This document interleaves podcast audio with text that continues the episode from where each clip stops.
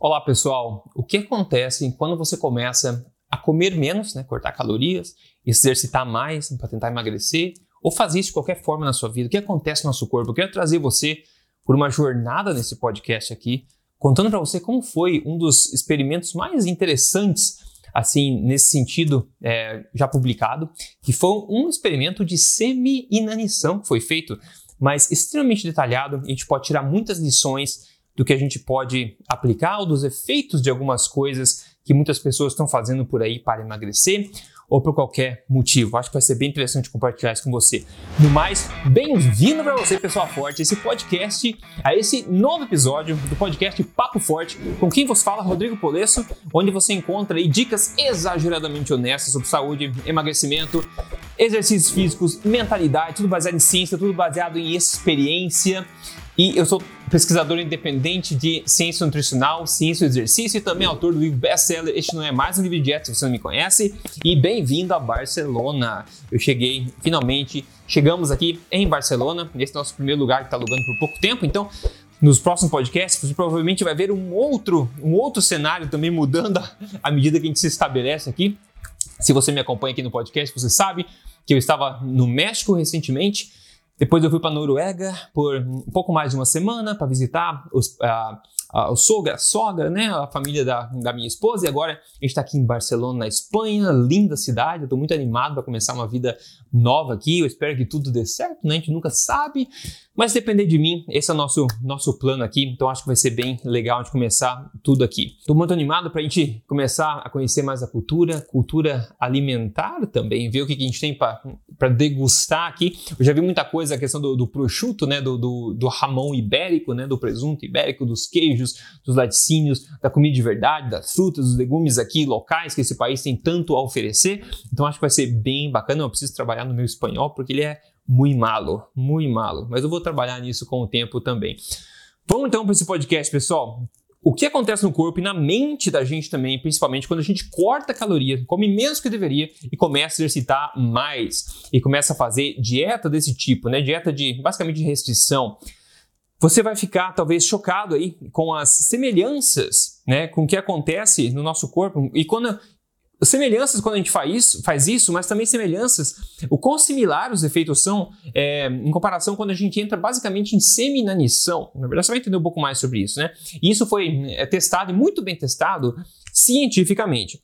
Então espero que depois desse podcast aqui você pense um pouco diferente sobre dietas e corte de calorias, pense uma, duas, cem, duzentas vezes antes de você entrar numa dieta de forma dieta restrição calórica, tá? Esse é o maior estudo já publicado de seminanição que é, a gente vai conhecer hoje. Basicamente, o propósito dele não era de testar inanição, mas basicamente ele foi feito durante a Segunda Guerra Mundial onde o propósito era, de fato, descobrir qual a melhor estratégia para alimentar ó, as pessoas que saem da guerra, as pessoas que passaram pela guerra, a melhor forma de fazer um refeeding, que a gente fala, ou seja, de alimentar essas pessoas que estavam em missão. Porque a gente não pode, de cara, dar um banquete para elas, isso não é, não é a melhor estratégia, né?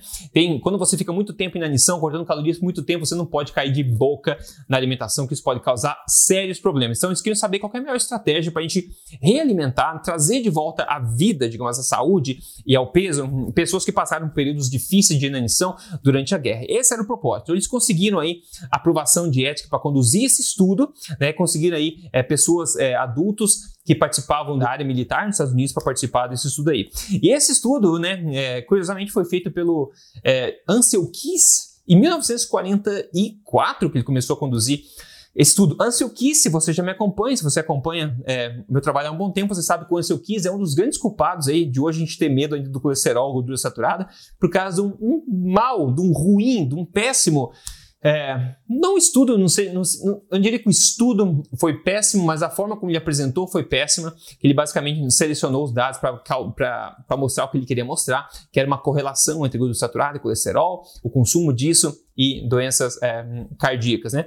Naquele The Seventh Seven Country Study que ele postou. Então, basicamente, tinham 22 países, mas ele resolveu eliminar todos e escolher somente sete que mostravam um ponto dele. Mas, enfim, ele é um grande culpado por esse medo que a gente tem hoje aqui ainda. Só que ele fez esse estudo aqui que a gente vai falar de hoje, que é o, o Minnesota Starvation Experiment, que é muito bem conduzido e muito bem detalhado também. Então, esse, nesse aspecto, ele, a gente deve a ele essa documentação aqui. Então, em 1944, basicamente, no final da Segunda Guerra Mundial, 36 voluntários concordaram em participar desse delicioso estudo, né? Imagina só, né? Participar de um regime de semi-inanição, né?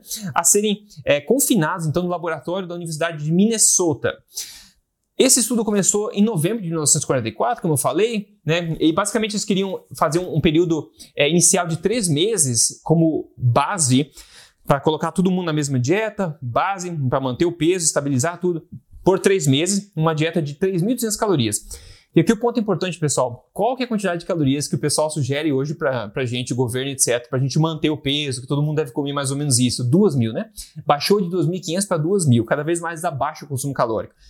Isso tem acontecido muito ultimamente. Antigamente, as pessoas conseguiam comer muito mais calorias e manter o peso sem problemas, porque a qualidade da alimentação era melhor. Então, hoje em dia, eles continuam abaixando a quantidade calórica né, sugerida que a gente consome do dia a dia, mas mesmo assim as pessoas continuam engordando bastante. Não é nas calorias que está o problema, é na qualidade das calorias que está o problema.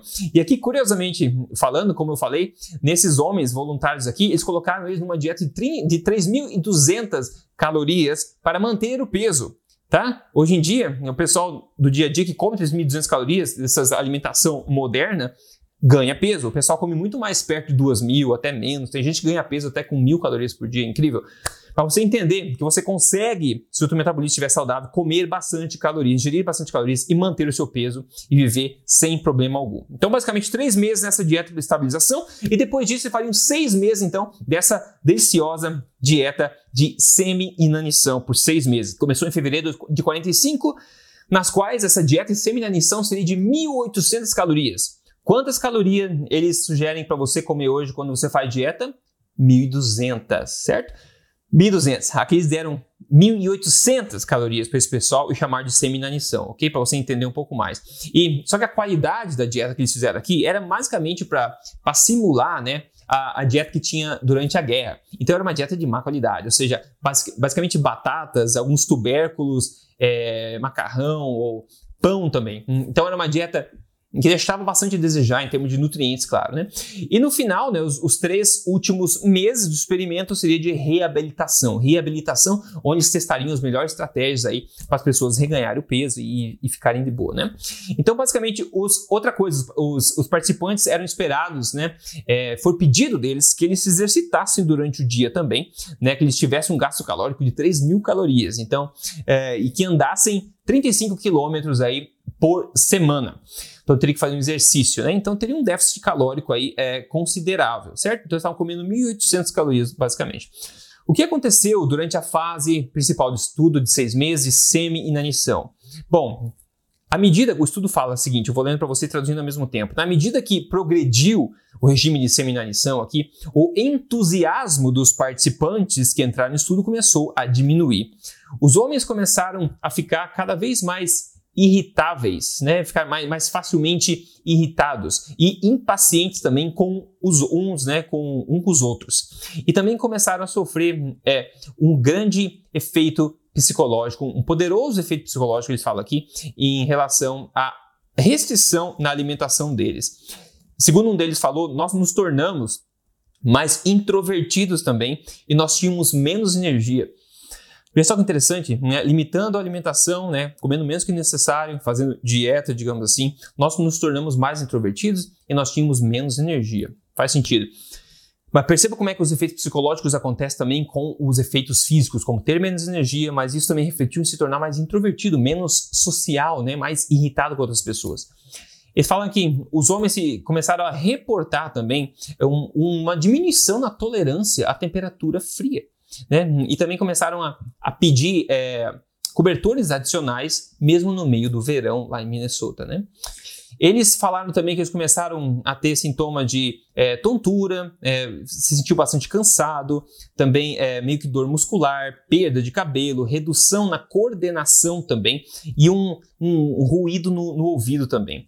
E falaram que vários deles foram é, tiveram que parar de atender as aulas na universidade que estavam atendendo as aulas porque eles não tinham energia e nem motivação para continuar se concentrando nas aulas. Então veja só a quantidade de problemas psicológicos que as pessoas desenvolveram simplesmente por comer menos, estar em um, um, grande déficit calórico, que de novo é o que muita gente hoje em dia faz para emagrecer, mesmo que temporariamente, né? Então, eles começaram, falaram o seguinte também, ó, comida, né, alimentos, comida se tornou uma obsessão para os participantes. Um deles falou que aqui que eles desenvolveram basicamente um, um complexo, digamos, processo para comer cada refeição, basicamente. Então eles começaram, basicamente, eles queriam que cada refeição durasse mais tempo. Então eles começavam a comer pouquinho por pouquinho, né? Comendo pouca, pouca dentada, né? Um pouco, um pedacinho pequeno de cada vez para durar mais tempo.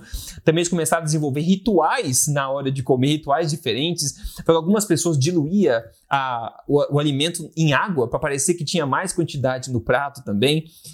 É, que mais? Outras pessoas falaram, é, outras pessoas colocavam comida na boca e ficavam com ela na boca por mais tempo, aproveitando para que durasse mais. Então, comer é uma coisa que começou a tomar bastante tempo na vida dessas pessoas aqui. E um dos caras que participou do estudo, ele começou a ficar obcecado com comida e começou a colecionar é, livros de receitas e receitas em si. A ponto que quando acabou o estudo, ele tinha mais de 100 livros já colecionado. Isso só em seis meses, pessoal. Então, o cara começou a ficar obcecado com isso aí. E um outro repórter também que ele lembra hoje em dia que tem uns deles que estavam vivos ainda quando é, esse, essa revisão foi feita, esses estudos estavam vivos ainda. E lembro ainda, ele falou assim, ele lembra ainda da frustração de ficar constantemente pensando sobre comida.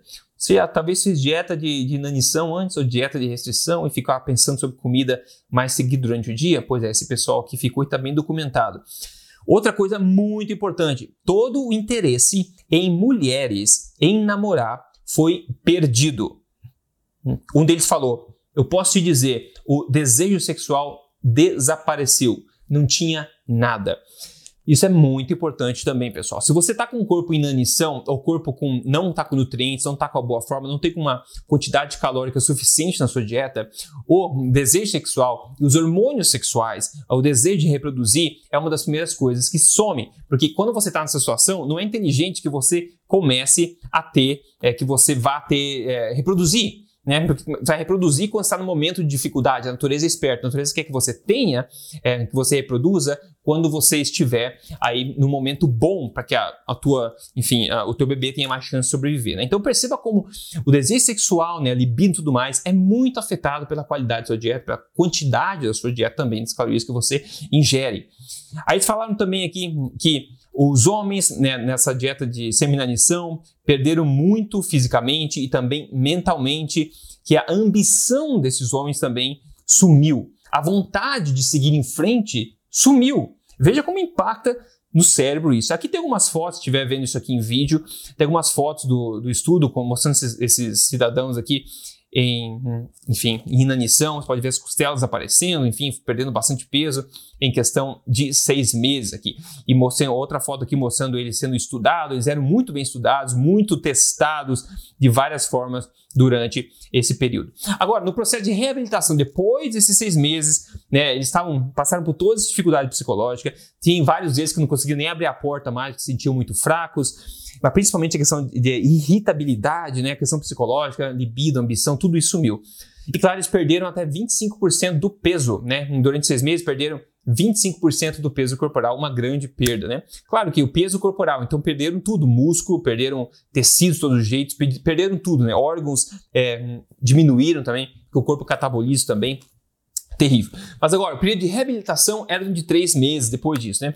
Então, eles dizem o seguinte, que comida o suficiente precisa ser né, dada para essas pessoas para que o corpo consiga reconstruir os tecidos destruídos durante a a inanição. Então, quando você faz dieta de inanição por muito tempo, pessoal que tem anorexia, etc., emagrece muito, você, o corpo destrói tecidos, cataboliza tecidos para continuar funcionando, né? Até que dá. Ele fala que o nosso experimento mostrou que um adulto não consegue ter um processo de reabilitação normal com 2 mil calorias por dia. Eles sentaram, eles dividiram em vários grupos, né? Então eles estavam comendo 1.800 e daí exercitando aquela quantidade, né? Então depois do estudo, eles deram 2 mil calorias para as pessoas depois e sem exercício, eles viram que isso, essas 2 mil calorias não eram suficientes para reabilitar aquelas pessoas. E eles falam o seguinte: a quantidade adequada é mais parecida com 4 mil calorias por dia por alguns meses para reabilitação, 4 mil calorias. Eles falam também que é, se as calorias não forem suficientes, não adianta você colocar extra proteína, extra vitaminas ou extra minerais, que eles não têm valor nenhum se a quantidade calórica, a quantidade de energia na dieta não for suficiente. Então o corpo quer uma quantidade calórica excedente para poder se reconstruir. Eles dizem que isso é mais ou menos 4 mil calorias aqui, porque menos disso não fornece tanto benefício nesse sentido. Incrível, hein, pessoal? O pessoal fica com medo de calorias, o corpo precisa de calorias. Mas não é caloria de qualquer coisa, é calorias de alimento de verdade. Aí o corpo consegue queimar bastante, utilizar bastante calorias, funcionar de forma perfeita sem engordar. Este é o ponto. Ainda, ele falou que o Ansel Keys, né, ele também enfatizou os efeitos dramáticos que essa semi-inanição teve na atitude mental das pessoas e na personalidade dessas pessoas também. Ele ainda falou o seguinte, que a democracia e o, o construir de uma nação não seria possível em uma população que não tem acesso à alimentação suficiente. Veja só, pessoal, é uma coisa a gente pensar, né? De alguns regimes por aí que talvez tiram proveito de uma alimentação, de uma, uma população faminta, que não tem acesso livre à alimentação. Inclusive, isso já dito lá no final da Segunda Guerra, né? Ele di, disse isso, cientista líder de estudo, falou que democracia e o construir de uma nação é impossível se a população não tiver acesso a uma quantidade adequada de alimentos. Sério isso que a gente está vendo, né? Ainda fala o seguinte, que os homens reportaram, então, é, uma redução na, na, na, tontura, na apatia, na letargia também, e, e começaram a mostrar os primeiros sinais de recuperação, né, que o, o sentimento de, de cansaço começou a sumir, na é verdade, tudo isso começou devagarinho a melhorar, inclusive também a libido sexual aqui que a gente está falando, a fraqueza começou a melhorar devagarzinho.